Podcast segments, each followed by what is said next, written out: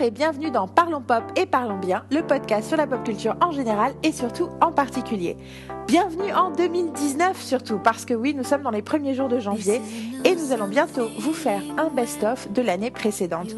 Mais avant ça, je suis obligée de terminer le best-of de l'année d'avant. Et oui, le 1er janvier 2018, j'avais fait une très très très très très longue conversation avec mon petit frère sur 2017 et je ne vous avais jamais donné la dernière partie. La voici, vous pouvez écouter les épisodes précédents si vous voulez avoir un peu plus de contexte. Vous pouvez aussi écouter cet épisode juste comme ça. Il était très tard, j'étais à moitié enrhumée on était euh, dans un moment euh, de conversation très très libre, donc euh, enjoy.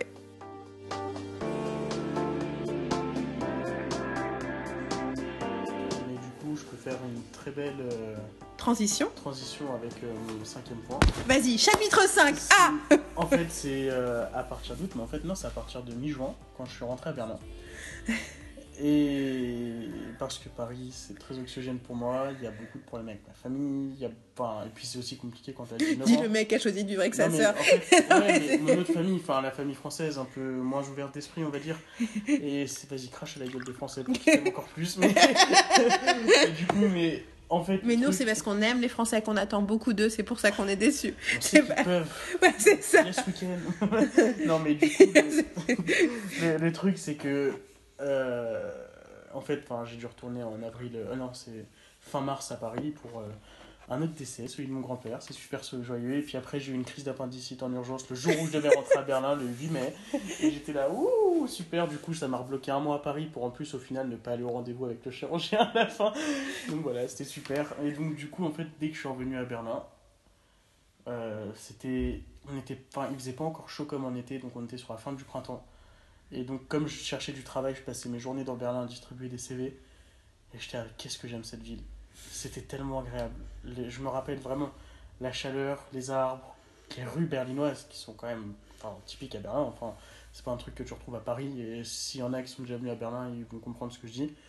Euh, en plus, c'est étonnant parce que moi, la première fois que je suis venu à Berlin, j'avais pas spécialement accroché.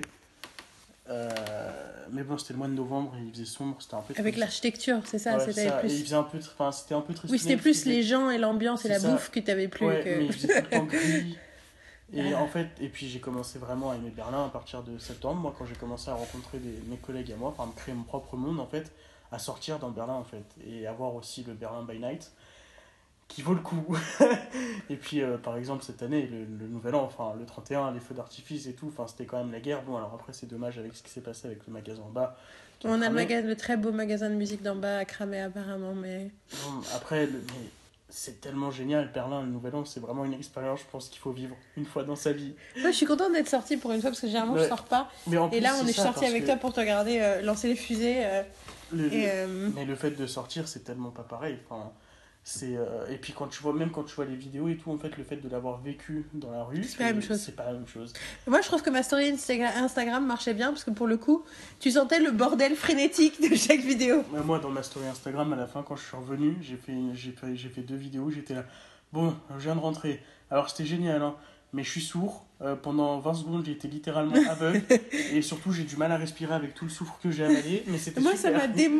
ça m'avait. Bah, J'avais arrêté d'être euh, enrhumé pendant deux heures. Et puis après, quand je suis quand j'ai dû monter les escaliers, c'était. Mais euh, et en tout cas, du coup, moi, pour ceux qui n'ont pas encore compris, mais Berlin, c'est mon cinquième coup de cœur. Enfin, c'est le, le, truc de l'année 2017 pour moi. Enfin, c'est vraiment genre la révélation où j'ai où j'ai compris que enfin, cette ville, en fait, je suis tellement heureux d'y vivre. Et c'est tellement horrible du coup pour toute ma famille qui vit en France. L'espoir qu'un jour je revienne, mais les gars, non. je trouverai le moyen, même s'il faut que je vive dans la rue à Berlin, je préfère vivre dans la rue à Berlin qu'à Paris.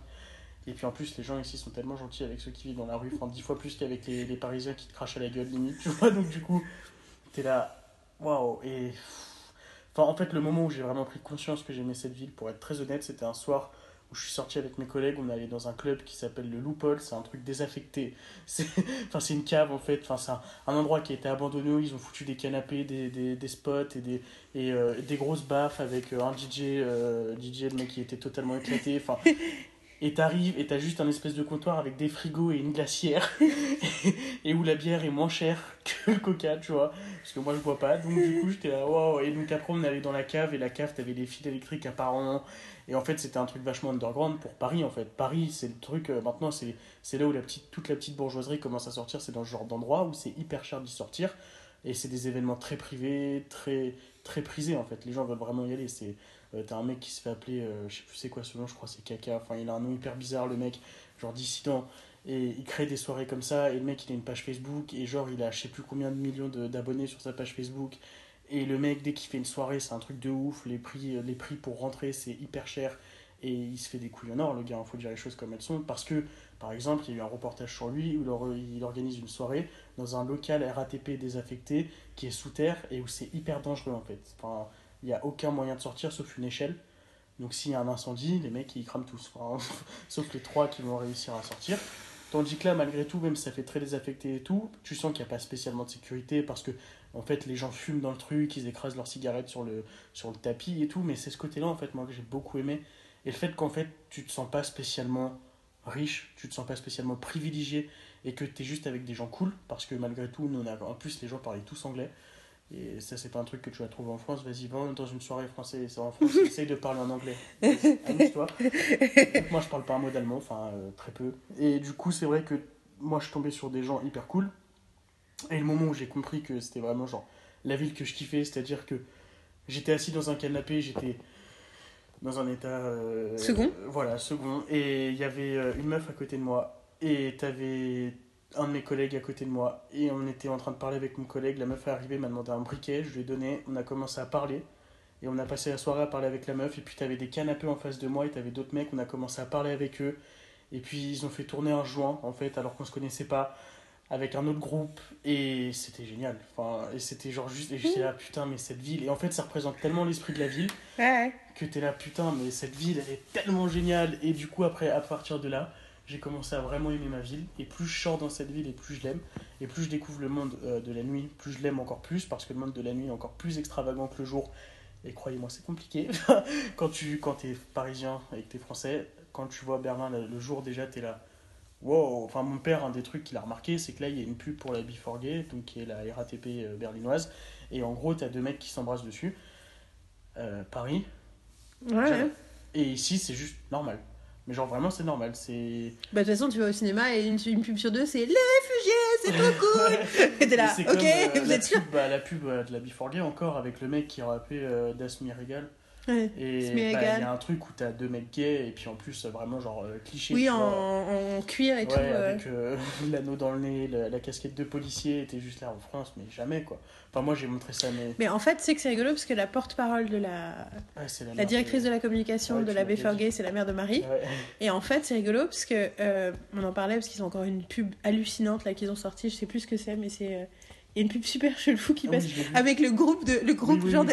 De, euh, de, de 80s, Oui, oui. euh, le groupe des années 80 qui chante, qui dit prends le bus, c'est tout. C'est complètement hallucinant. On essaiera de vous mettre des, des, des liens.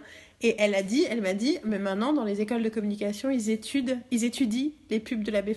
Ah, D'ailleurs, juste pour revenir sur. YouTube, sur les nouveaux médias, maintenant il y a plein de cours d'histoire qui servent de, d'une, euh, de vidéos d'une chaîne qui s'appelle Mamie Twing, où ils font des trucs qui s'appellent euh, euh, Récits d'une histoire, et ils parlent, et c'est des vrais trucs, c'est des vrais cours d'histoire. Et c'est tellement plus intéressant que ton vieux prof qui te parle, du coup maintenant ils les mettent en cours d'histoire, dans des écoles, dans des collèges, dans des Mais ce qui est hallucinant, c'est que ces gens-là sont pas valorisés. Oui, c'est Tu ça. vois, c'est ça qui est, les- qu'on qui est honteux. Oui, mais parce que la télé, ils ont peur. Oui, non, mais Ils leur piquent leur pain pour eux, enfin, tu vois, dans Oui, sens. Enfin, bref. On va pas revenir sur ça. mais- Enfin, donc, du coup, Berlin, cette ville est totalement folle et je suis très heureux d'y vivre à mes 19 ans, en fait. Enfin, et pas plus tard. Et en même temps, je pense que plus tard, j'aurai eu certaines expériences parce que, par exemple, il y a d'autres trucs qu'il faut savoir c'est que, par exemple, ici, les clubs, tu peux pas y rentrer quand t'as pas 21 ans. Euh, Dieu merci, moi mes tatouages font que les gens pensent que maintenant j'ai 25 ans. du coup, m'ont plus ma carte d'identité, mais j'avais un de mes potes avec qui, qui était venu et avec qui on a essayé de rentrer dans un club et il a pas pu, ils lui ont demandé sa carte d'identité et il a pas pu rentrer. Et moi j'étais. Alors normalement lui il fait beaucoup plus vieux que moi, mais moi le mec m'a même pas demandé ma carte d'identité et j'étais trop heureux qu'en fait moi il me demande pas et qu'il demande c'est pour ça que tu te fais tatouer. Et donc ouais, et puis par exemple voilà, l'esprit sur les tatouages, du coup moi j'en ai trois, j'en suis très fier. Et... que tu as fait en trois mois. Voilà, faut aussi le savoir. Euh, Mais en fait, ici, c'est normal. Enfin, euh, moi, mon père, la première réaction qu'il a eue quand je lui ai dit que je me faisais tatouer sur les bras, c'était Ah, mais comment tu vas faire pour trouver du travail?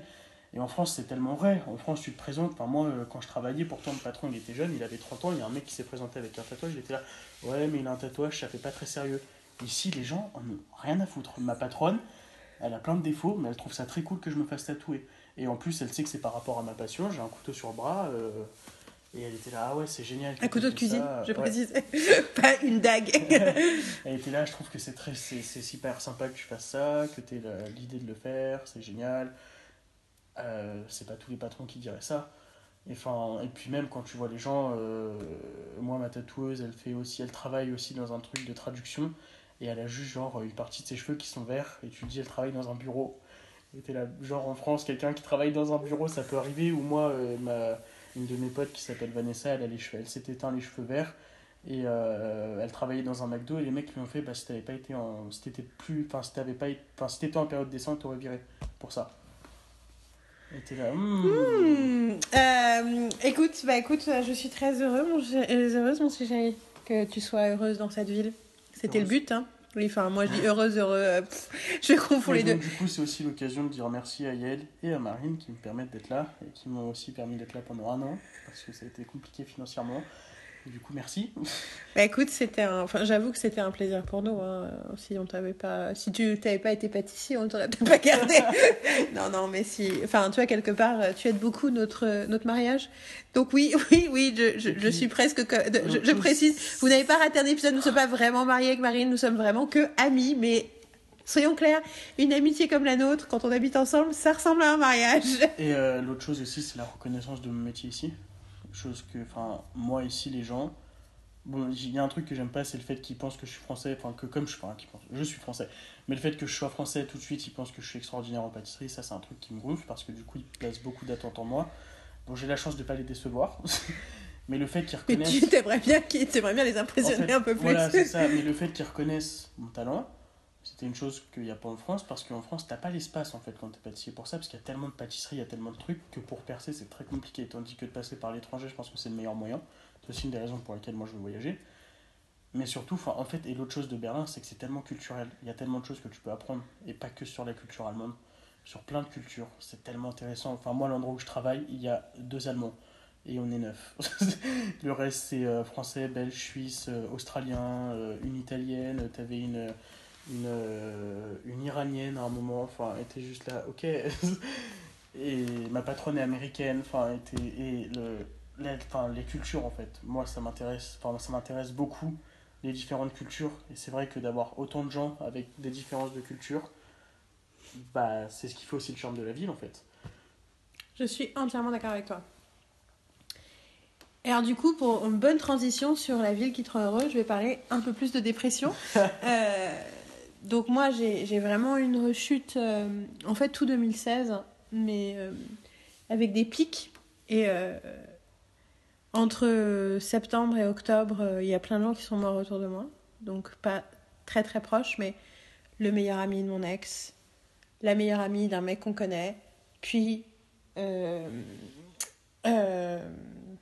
mère d'un ami, puis ta mère, enfin entre-temps la patronne de Marine. Euh, des gens, beaucoup de gens euh, autour de moi qui sont euh, affectés par ça. En plus, ma mère, enfin, que j'appelle maman, donc qui t'a élevé aussi en partie, a un cancer depuis, on le sait depuis février 2000 2017. 2016, oui, justement. Donc du coup, voilà, l'année 2016 a été compliquée à plein de niveaux. Et j'ai vraiment vécu ce truc quelque part. Mon mal m'a toujours semblé comme étant quelque chose qui était lié à mes circonstances, ma circonstance, qui est l'erreur numéro un. hein, tout le monde pense ça. Euh, on a beau dire que le bonheur vient de l'intérieur, tu fais ouais, mais bon, machin. Et donc tout. Et quelque part, en 2016, j'ai vraiment commencé à découvrir, et je l'ai redécouvert encore plus en 2017, mais de façon plus saine, que d'aller mieux, et notamment d'être plus en phase avec moi-même, voulait dire que j'étais aussi euh, plus euh, poreuse, et donc mes fantômes et mes démons pouvaient plus facilement monter à la surface et faire coucou, on est là Qu'en fait, plus t'es bien avec toi-même, plus bah, tu as aussi tout, comme dirait, euh, pour parler de Star Wars, ton côté sombre, il est là tout le temps. Et c'est très Ça, rigolo parce que c'est- un des trucs du dernier Star Wars, vas-y. Mais ça, c'est vrai, parce que même moi, qui vais bien en ce moment, vrai que c'est un truc, genre le soir, quand je suis dans mon lit, que je pense à certaines choses, la limite, en fait, elle est assez fine pour que ça tourne en soit crise d'angoisse, soit en grosse insomnie, soit en grosse remise en question. C'est quand même très très fort. Vraiment, la ligne. Est- je- enfin, je- moi, fait, je- tu je- danses avec euh, le feu, quoi. C'est un peu. Bah, tu, tu, ouais, tu, tu, tu, tu es sur la ligne, tu marches sur la ligne comme ça. un somnambule Ouais. tout le temps. Et euh, funambule, somnambule, c'est autre chose. Euh, en même temps, si tu dors pas, bon, bah, Euh, dans Star Wars, vu que je l'ai revu pour la troisième fois récemment, euh, quand il, Luke lui fait la première leçon, où il lui, d'abord, elle dit, il dit reach out, tu sais, et elle tend la main et il lui fait croire avec une herbe que c'est la force. et il se fout de sa gueule et il dit, ah, ok, il faut que je reach à l'intérieur, ok. Et en gros, elle découvre, donc elle, elle voit la force, et tu viens de te rappeler, et elle voit la force, et elle réalise, et lui dit, tu vois, la force n'appartient pas aux Jedi, elle ne t'appartient pas à toi, elle est partout. C'est juste que les Jedi la, la comprennent en fait, mais c'est pas un truc qui appartient aux Jedi. J'adore début elle dit, ça te permet de soulever des pierres. c'est un pouvoir qui te permet de soulever des cailloux, c'est ça. Et donc du coup, et donc il dit ça, elle et donc il lui dit ça, et à ce moment-là, elle dit, Hum, il y a autre chose.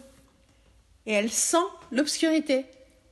Sauf qu'au lieu de paniquer, elle dit tiens qu'est-ce qu'il y a? Il y a quelque chose de plus sombre, de machin, et donc elle va, elle va, et lui, Luke, ça le fait paniquer. Il dit tu as vu l'obscurité, t'as plongé directement. Tu devrais, enfin t'as même pas essayé de résister. Et c'est rigolo parce que pour elle, d'ailleurs tu le vois quand elle finit par y aller, à aucun moment elle devient cruelle ou méchante ou ça pose un problème. Et c'est hyper rigolo la leçon de vie que c'est que Luke, il avait tellement peur de l'obscurité et de la colère, enfin tu vois, que du coup il se faisait, il était capable de se sentir vraiment séduit par ça, alors que pour elle, ça fait partie de sa réalité en fait. Du coup, elle en a pas peur. Et d'ailleurs, elle a pas peur de Kylo Ren comme elle a peur des autres. Enfin, tu vois ce que je veux dire elle a... et, et en fait, ça m'a fait... genre, j'ai pensé, j'ai dit, mais c'est une super métaphore pour la, dép... enfin, pour la dépression, pour justement ce rapport que j'ai moi avec ma part sombre, qui est pas du tout je veux pas la cacher et l'éteindre comme avant et l'enfuir, je veux la faire ça. Mais j'ai un point. un des trucs qui m'a vraiment aidé dans ce cheminement d'acceptation de moi-même, donc de passer de 2016 où je subis ça et je me suis rendu compte putain, c'est pas parce que je vais mieux que mes démons sont morts, et 2017 où ah je peux cohabiter avec mes démons, ou et puis peut-être qu'il y aura des solutions qui vont permettre d'aller encore mieux après. Sachant que ben voilà, Trump a été vraiment un gros, gros coup de massue pour moi euh, à la fin 2016, symbolique sur l'avenir du monde euh, et sur le fait surtout, enfin c'était la défaite d'Hillary Clinton, quoi. C'était, c'était l'acte misogyne primaire en fait qui m'a, qui m'a déprimée à mort. Et en fait, il y a un podcast que j'ai découvert en début d'année qui s'appelle The Hilarious World of Depression, donc le monde hilarant de la dépression. Et c'est un ancien, un mec qui bossait sur le Daily Show il y a des années, qui a un podcast, qui a créé le podcast, donc qui est auteur, et qui avait au début le concept, dans la saison 2 c'était un peu différent, mais dans le concept c'était de parler avec des comiques qui souffrent de dépression. Et c'est des conversations de 35-45 minutes, où ils racontent leur vie en fait. En plus c'est très, enfin il le montre beaucoup, il y a des moments où il prend la parole et il raconte des bouts de leur vie pour passer à la suite de l'interview plus rapidement. Et c'est rigolo parce que la plupart, enfin, ils n'ont pas tous été diagnostiqués au même moment de leur vie. Ils n'ont pas tous les mêmes problèmes. Ils n'ont pas tous le même diagnostic. Ils ne sont pas tous sous des traitements médicamenteux ou thérapeutiques ou plein d'autres choses. Euh, c'est vraiment plein de profils très différents, y compris euh, Maria Bamford qui souffre d'une forme euh, hyper, hyper, hyper dure de bipolaire. De, bipolaire, elle, a un diagnostic hyper dur, elle a un truc de, compulsif, obsessif, sexuel, un truc chelou.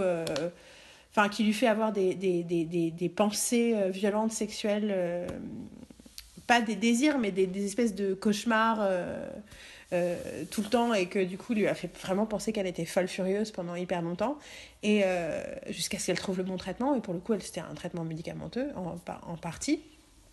Donc des gens qui ont passé voilà des gens qui ont survécu au suicide des, des tonnes de choses. Et ça m'a mais fait un bien fou et c'est drôle. Et en même temps, c'est très sérieux. Et une des raisons pour lesquelles John Moe le fait, ce podcast, c'est que son frère s'est suicidé il y a quelques années. Et lui, il a toujours souffert de dépression, mais son frère aussi, sauf que son frère, il n'en parlait pas, il voulait pas se faire soigner. Et il y avait vraiment un refus. Et du coup, que son frère se soit suicidé, il a dit, mais peut-être que s'il n'avait pas eu peur, s'il n'y avait pas eu de stigma autour de la dépression. Moi, c'est ça que j'ai oublié de dire aussi en parlant de tout ça, c'est que le fait est que moi, la seule personne avec qui j'en ai parlé librement, c'est toi.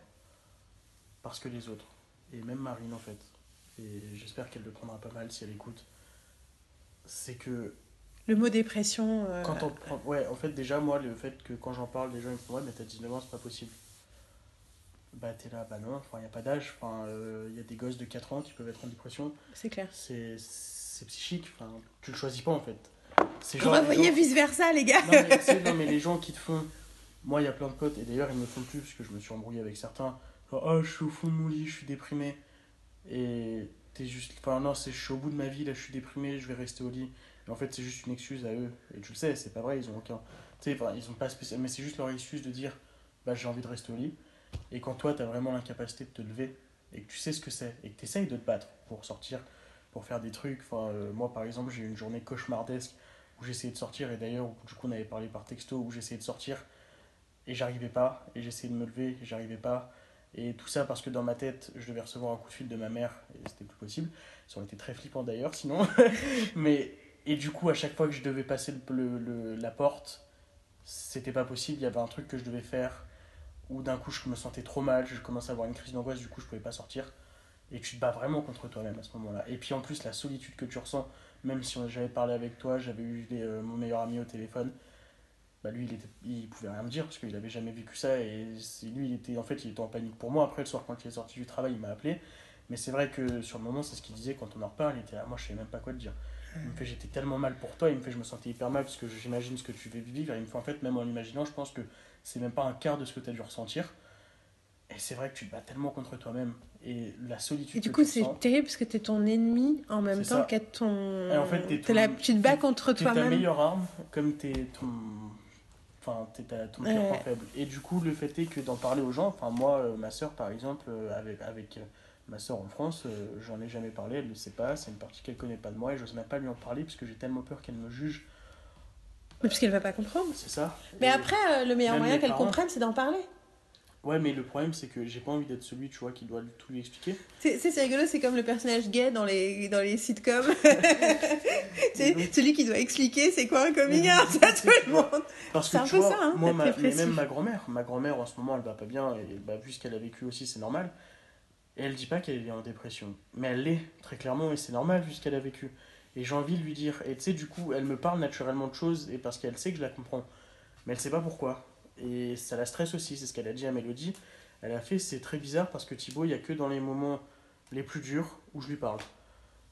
Et t'es là, bah ouais, parce que je suis le seul qui te comprend, je suis le seul qui te juge pas, je suis le seul qui te dit, bah ouais, je comprends, je, suis, je, te, je, te, je te soutiens, je t'encourage, bon courage, je t'aime, euh, ça va passer, c'est qu'un mauvais moment, je suis le seul à lui dire en fait. Moi, ma soeur, enfin, tu vois, euh, quand, mon grand-père il est Mais mort. tu lui dis euh, pas juste genre ah mais faut que tu changes des idées ou faut que tu les trucs Non. genre les trucs Non, horribles. mais les trucs classiques, voilà, c'est ce que j'allais dire. Moi, ma soeur, quand mon grand-père il est mort, ma soeur elle lui disait Oui, mais mamie, il faut sortir, faut pas rester chez toi. Mais non, il y a un moment où, comme toi, tu m'as dit Il faut aussi apprendre à aller mal, faut se laisser aller mal. Parce que c'est aussi le meilleur moyen. Hashtag les conseils de Yael. Non, mais c'est aussi le meilleur moyen parce qu'il faut que tu acceptes que tu ailles mal. Pour te soigner, il Ouais. faut que tu acceptes d'aller mal. Un malade, pour qu'il. Enfin, un- par I'm exemple, un going to alcoolique, cry. tu Non, mais- quand tu dis ça c'est un alcoolique, par exemple, Tant qu'il arrive à se soigner, il faut qu'il se rende compte qu'il a un problème avec l'alcool. Ouais, déjà, les alcooliques qui en parlent pas du fait d'être alcooliques, ça veut dire qu'ils sont pas en recovery. Voilà. Pour être en recovery, de toute façon, c'est ce que je disais, on parlait de l'autre jour de Matthew Perry. Ouais. Matthew Perry, tu sais qu'il va mieux parce qu'il ne peut pas avoir une conversation sur un plateau télé sans parler du fait d'être alcoolique et d'être Et addict. ça, tu vois, c'est marrant parce que ma soeur, elle est quand même assez euh, au fait avec ça, parce que comme elle dit, elle dit être alcoolique, c'est pas un truc qui passe, c'est une maladie que t'as à vie. Et ça, je trouve que c'est assez beau, parce que moi, quand j'étais petit, à chaque fois que mon père il arrêtait de boire, j'étais ah, c'est bon, c'est fini. Et ma soeur, elle me disait, Thibaut, je suis désolé de te le dire. Les auditeurs, ils sont là. Wow genre, je ma Ils sont en train de... Ils ont fait un crash course dans ta vie personnelle, ils sont là. Wow Mais tu sais, ma soeur, elle me disait, je suis désolé de te le dire, Thibaut, mais ton père, il sera toujours alcoolique et c'est un truc qui risque de te faire toujours souffrir, mais malheureusement, il va falloir que tu bah, deal with it. Enfin, c'est triste à dire. En même temps, ça crée de la compassion. Hein. C'est rigolo, c'est je sais plus qui a écrit ça euh, l'autre jour. euh, quelqu'un a écrit un truc et je crois que c'est Roxane Gay qui a retweeté le truc.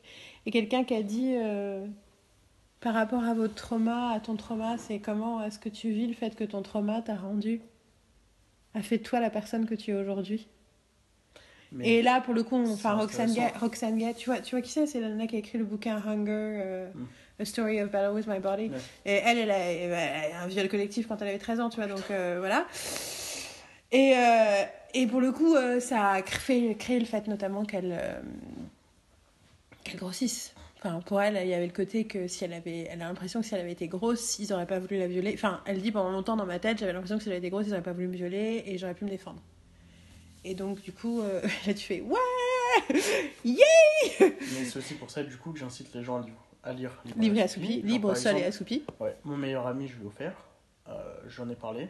Mais je lui ai dit, je pense que quand tu le liras, on reparlera. Et je pense qu'il y a beaucoup de choses que tu vas En même temps, j'ai un souvenir, il y a un film qui s'appelle John Kennedy, non, moi et Kennedy, Kennedy et moi, avec Bakri, où c'est l'histoire d'un mec en dépression, en gros, et t'as notamment une scène complète où t'as le mec de sa fille qui essaie de lui parler d'un truc, où elle lui, sa fille lui présente son mec, tu vois, c'est une ado et tout, et lui, il passe tout le temps à essayer d'attraper une mouche pendant qu'il y a une mouche qui vole. Et, j'ai vu, avec une, j'ai vu dans une salle pleine, c'était dans les années 90, avec une copine qui s'appelle Fleur, qui suis toujours copine, enfin, je suis toujours copine sur Facebook, même si je l'ai pas vue depuis des années et des années et des années, et c'est ma faute. Passons avec Fleur qui fait des très très jolies chansons d'ailleurs. Euh, et on était, ça a été pleine, et on était deux à rigoler, mais genre toutes les trois minutes on était morts de rire et personne d'autre. C'est un peu comme Get Out. Tu vois, les dépressifs ça les faisait rire, les non dépressifs ils comprenaient pas l'histoire. Et il y a un peu ça avec la dépression. Euh, et tu vois, c'est rigolo parce que pendant des années on a eu cette conversation avec Alix sur le fait qu'elle me disait non, mais moi je souffre pas de dépression, moi c'est de la déprime. Après, Alix, son diagnostic, c'est encore autre chose, c'est d'autres trucs, mais ça m'a toujours fait penser au fait que. En fait, j'ai écrit deux emails au mec de, de Hilarious World of Depression. Je vous conseille surtout l'épisode avec Neil Brennan, que un jour, un jour euh, je rencontrerai, je pourrai lui dire à quel point je l'aime. Euh, qui, a un stand-up magnifique qui s'appelle Three Mics, où il parle de la dépression, justement, aussi, de sa dépression, et lui, pour le coup, il a aussi un cas compliqué. Et, euh, et j'ai écrit des, des emails, euh, bon, il m'a pas répondu parce que bon, ils ont plein, plein, ils reçoivent un milliard d'emails, mais t'imagines ce podcast sur la dépression, genre il y a des milliards de gens qui ont été là, oh my god, finally. Et, euh, et en gros, mais il y a plusieurs podcasts qui existent américains hein, sur le sujet. Et, euh, et je leur ai dit que je pensais qu'un des problèmes qu'on avait en France, c'est qu'on avait le mot déprime. C'est pas un mot qui existe en anglais. Et du coup, ils ont rangé d'un côté dépression et ils ont normalisé plein de trucs sous le mot déprime, mais ce qui veut dire aussi que c'est plein de gens qui vivent des choses qui sont en fait peut-être des problèmes, mais qui peuvent dire ah non mais c'est juste un petit coup de déprime et du coup ne jamais Mais dealer avec le vrai truc qui existe tu quoi. vois, moi, l'enfance que j'ai eue a fait que mon père m'a envoyé voir un psy très jeune. Et je pense que Dieu merci qu'il l'ait fait. Parce que je pense, enfin déjà ça a fait, ben déjà en fait, moi il y a un truc sur ce que tu disais, sur ce que ton trauma fait, enfin t'aide à devenir qui tu es.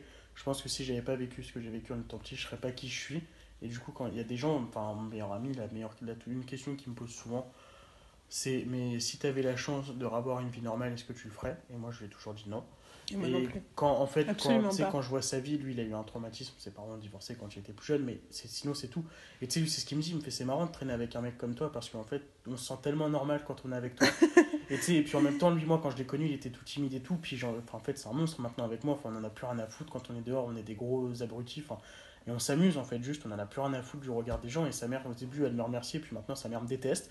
Parce que sa mère elle était là, tu le fais sortir de sa chambre, et j'étais là, attends un peu, tu vas voir. Et du coup, moi je suis genre, juste maintenant il veut, il veut venir vivre à Berlin et tout. Et du coup, tu vois, sa mère elle est là, ah Pourquoi? Et, et en fait, et, et c'est vrai que du coup, enfin, mais jamais, mais jamais dans toute ma vie, si je pouvais avoir une vie normale, mais je l'accepterais. Enfin, même s'il y a des où c'est hyper compliqué d'avoir ma vie, et, et je pense qu'en plus je suis pas le pire. Puis surtout, ça va, tu vas voir, c'est de... rigolo parce que moi j'en suis à un stade, mais c'est à toi que je disais ça l'autre jour. Où je disais ça à Marine, elle était en train de faire autre chose. Je te le disais, je te racontais ce truc hyper personnel sur moi, et t'étais en train de rigoler sur un truc sur ton téléphone.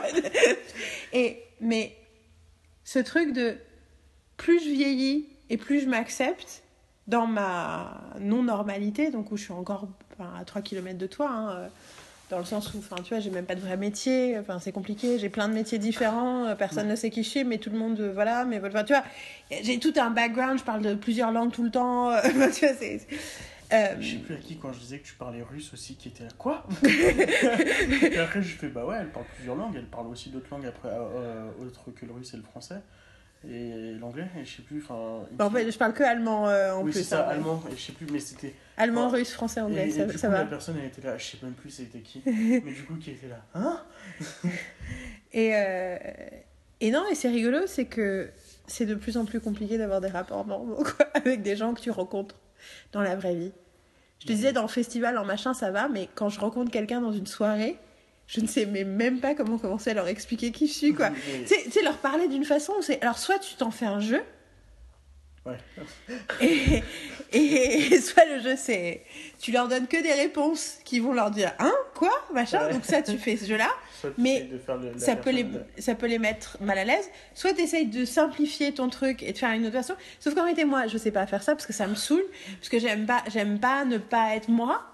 Et puis je me dis peut-être que cette personne en face, en me rencontrant et en voyant qu'on peut être comme je suis sans être quelqu'un de désagréable, et ben peut-être que ça va les rendre moins durs avec d'autres gens. Enfin, tu vois, j'ai toujours. je- je- Enfin, representation matters, tu vois. Donc j'ai l'impression que c'est important de represent. Et donc, de. Et surtout, tu vois, c'est pour ça que je vais être féministe à n'importe quelle occasion. Je vais être parce que je me dis, c'est- pas des voix qui sont courantes et qui sont partout, et donc un c'est important. moment à une soirée Halloween. T'avais un mec qui te faisait chier, qui était gay et qui sortait des trucs euh, macho.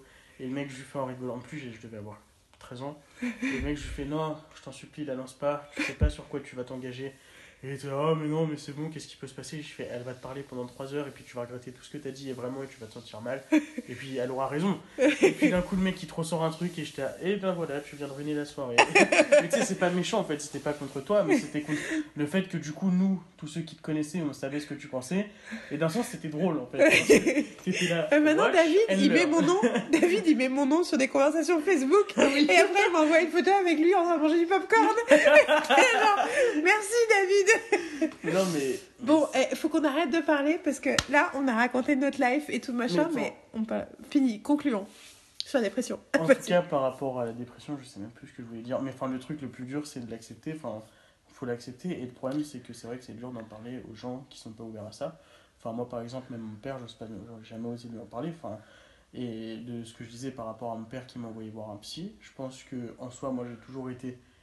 Euh, je pense pas que je suis comme toi, parce que toi, t'as une dépression chronique, de ce que. Enfin, mais moi, je pense que je. L'avenir nous le dira, mon Non, mais- chéri. Non, mais Tu vas t'en rendre compte d'ici c'est que 10 ans. quand j'étais petit, il y avait quand même des grosses périodes où moi j'allais pas bien du tout pendant un mois et après ça allait mieux.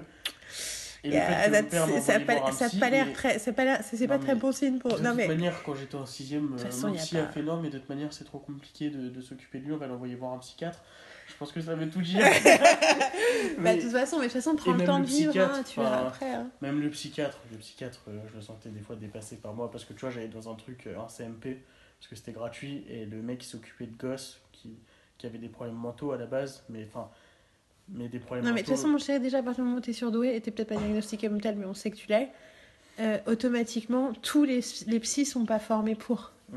Parce que ça. ça le, le- Lui, le truc on est, on est dans l'hyper-analyse nous-mêmes, donc du coup, on va pas. Enfin, on, est tout aussi dans le, tout autant dans le déni que les autres gens, mais on construit une autre, euh, une autre histoire par-dessus. Et du coup, c'est plus compliqué de, de, dé- déconstruire le truc. Le mec, ce que je me rappelle, c'est que dès la première séance, il m'a foutu sous Prozac et sous Atarax. Donc l'Atarax, c'est un truc pour dormir et le Prozac, c'est pour Non, être mais ça, c'est hallucinant. Non, mais... Et en plus, non, mais j'avais 11 ans. Et le mec, du coup, je lui ai dit que je les prenais. En fait, j'ai essayé une fois et j'étais Donc, tellement alors, à la place, tu vas écouter ce putain de podcast. Oui, non, mais- Je te fais chier avec les podcasts depuis des ans, mais ce podcast-là, il est ultra inspirant. Et tu vas pouvoir très vite t'inspirer. Enfin, tu vois, même si tu vas mieux, c'est une super leçon de vie d'écouter ce Mais moi, le truc, ce que je me rappelle que ce que je lui ai dit au mec, c'est moi, je peux pas les prendre ces médicaments parce que ça m'empêche de penser. Et je fait pour dire vulgairement, en fait, ça m'empêche d'entendre les voix qui me parlent. Le mec m'a fait, ouais, bah justement, c'est pour ça qu'il faut les prendre. non Enfin, Tu sais, c'est pas comme si ils étaient en train, c'est pas comme si j'avais des voix qui étaient, ah, vas-y, tue-toi, tue-toi. Non, c'est juste des gens avec qui je pense. Enfin, tu vois, c'est pour moi, enfin, il y a plusieurs personnalités. C'est comme Quincy qui arrive et qui est Pumpkin ou euh, quelqu'un d'autre, tu vois. C'est juste. J'avais jamais entendu parler, Oui, c'est aussi, que Quincy, il a plusieurs drôle. Ouais, mais en même personnalités. temps, quand tu le connais, enfin, quand tu. bah, après ça me paraît du, ça, me ça- fait du sens. Et du Euh, coup- Là, les gens sont vraiment paumés. mais Mais nous vous coup, expliquerons plus, plus tard Pumpkin et moi, un Quincy. des trucs, moi, un des trucs qu'on m'a vachement reproché, qu'il y avait plein de gens qui m'aimaient pas quand j'étais petit à cause de ça, et qu'on continue à me reprocher, il y a plein de gens qui m'aiment pas à cause de ça. Et de toute manière, il y a plein de gens qui m'aiment aussi à cause de ça. Et tous mes amis sont fous, de toute manière, et je le sais. Et à chaque fois, quand il y en a qui me font, mais t'es fou, et je fais, attends un peu de me connaître plus, et je fais, tu verras, t'as un potentiel de folie qui n'est pas encore débloqué, mais je vais le débloquer. et j'ai dit ça à Yvan un jour. Et maintenant, il me fait, mec, je regrette ma vie de quand je te connaissais pas. C'était tellement plus simple de s'assumer. et donc, du coup, le truc, c'est que moi, un des trucs qu'on me reprochait, c'est que les gens ils me disaient que j'étais superficiel et que ce que je faisais, c'était volontaire, que je voulais avoir l'air cool et fou. Et j'étais là, putain, mec, mais tu sais pas ce qui se passe dans ma tête en fait. Tu sais même pas à quel point je suis nuancé dans ce que je fais là maintenant. Et à quel point Quelque part, je pense, je pense que c'est, ça s'applique. Moi, ce qu'on moi, enfin moi, oui, euh, c'est rigolo parce que moi c'est un peu pareil. C'est quelque part euh, ma passion et mon côté, euh, euh, mon côté euh, performatif au milieu d'une streak où d'un coup de parler de plein de trucs, de sauter du coq à l'âne, d'essayer mais aussi de faire des connexions, de voir des grandes théories et tout ça. Ça paraît être aussi un numéro, mais c'est aussi, enfin, tu le sais, c'est qui je suis. En vrai, au fond, c'est j'ai besoin de fonctionner comme ça, c'est comme ça que mon esprit fonctionne, sinon je, je meurs.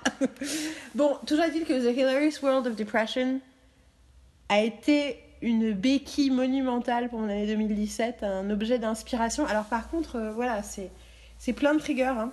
Ouais. C'est-à-dire que euh, la plupart parlent de suicide. Dans la plupart des émissions, ils mentionnent le suicide à un moment. Mais ils le mentionnent de façon alors très crue, avec euh, des descriptions. Mais je trouve que c'est ultra sain. Ça, ça- en fait, ça, ça démystifie le suicide, ça en parle pour ce que c'est vraiment, euh, qui est un acte de désespoir, qui est un acte de... mais qui est aussi un acte très court. Il y a vraiment un truc sur le timing, sur les pensées suicidaires qui sont en fait très rapides. Donc ça peut te prendre pendant un mois et quelques, mais le... Enfin, tu vois, des années, mais le moment où tu es prêt à passer à l'action, en fait, est très court.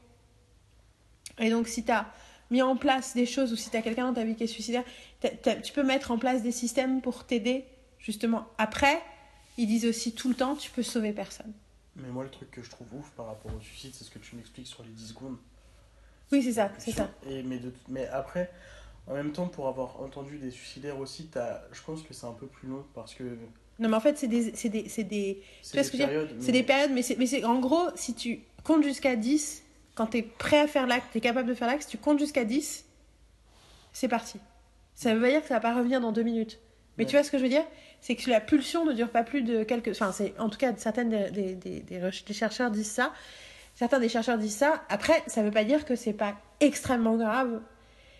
Et surtout, il n'y a pas un profil comme l'autre. Enfin, tu vois, en réalité, Oui, ouais, euh, on, ils le sont tous de façon radicalement différente. Et puis, étonna- bien sûr, si tu es addict à des substances, et à- enfin, tu vois, il y a plein de comportements anormaux qui sont liés à des substances aussi. Donc, quand tu es alcoolisé, quand tu t'as pas dormi, quand tu prends des médocs, quand tu. Enfin, bon. Ouais, Mais en tout ça cas, de- Moi, ça ça m'a vachement aidé. Ça m'a vachement aidé d'écouter tous ces gens euh, intelligents et brillants et leur rapport à la célébrité, leur rapport à leur propre succès par rapport à justement cette estime de soi qu'ils ont. Et tu vois ceux qui ont appris avec les années, tu sais, qui sont là. Je pense toujours ça, mais je, pourtant j'ai fait 20 ans de thérapie et je sais que c'est des conneries. Mais mon cerveau, Mm. il continue à dire ça.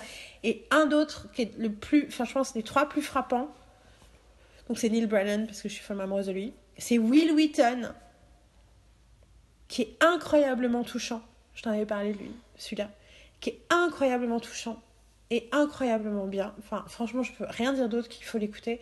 Et celui d'Aimé Mann qui se place un peu différemment par rapport à ces questions-là, mais qui a dit, qui parle du fait que elle, ce qui l'aide, c'est Al-Anon, donc c'est les, les thérapies de groupe pour les gens qui ont des proches addicts et alcooliques.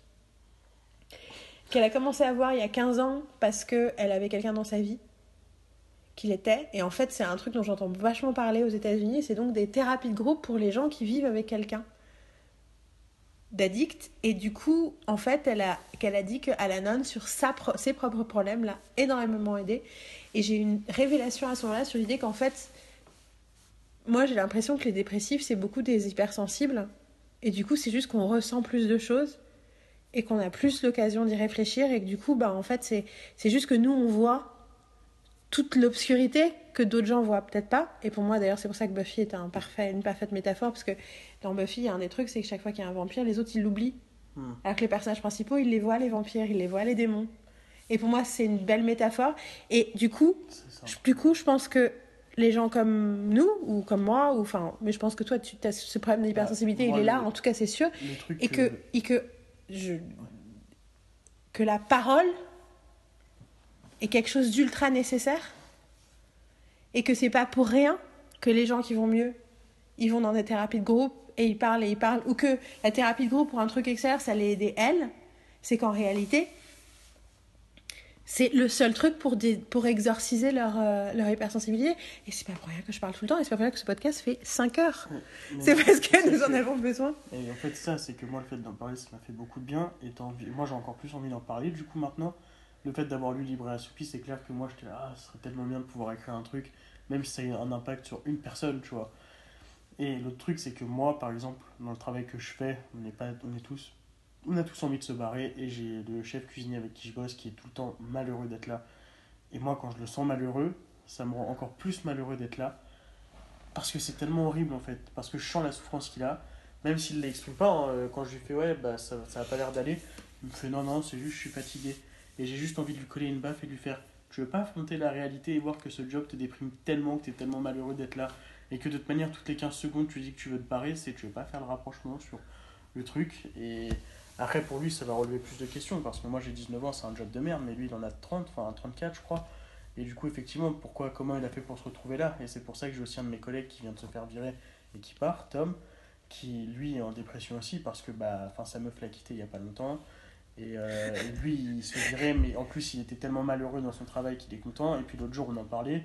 Et un des trucs qu'il m'a dit quand je lui disais, moi je veux me barrer, il fait T'as raison parce qu'il me fait T'as tellement de potentiel. Il me fait trop bon pour cet endroit en fait. Il me fait Ça va te ruiner. Il me fait Mais t'es trop bon dans tous les sens du terme en fait. Pas que dans le sens sur ton travail, sur le plan personnel. Il me fait travailler avec des gens comme ça, ça va te ruiner. Et il fait Moi, euh, regarde, à 30, enfin, à 30 ans, si je suis là, c'est que.